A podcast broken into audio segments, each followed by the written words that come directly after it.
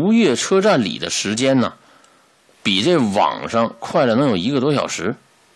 最近呢，则有一名网友也造访了如月车站。当时他在推特上啊公开了该车站以及电车的照片。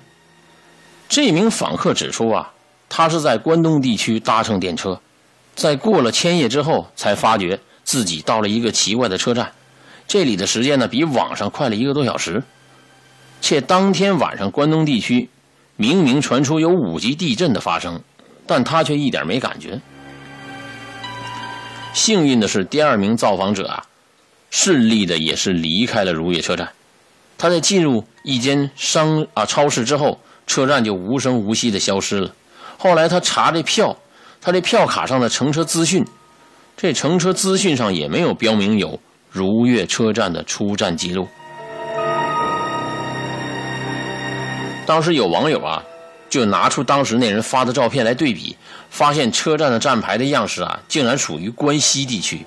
而这电车也不是都会去这种附近的这种车种，有网友认为这是一个无聊的玩笑，但有人坚信，先后两名受害者确实进入了不存在的如月车站，如月车站就是一个平行空间。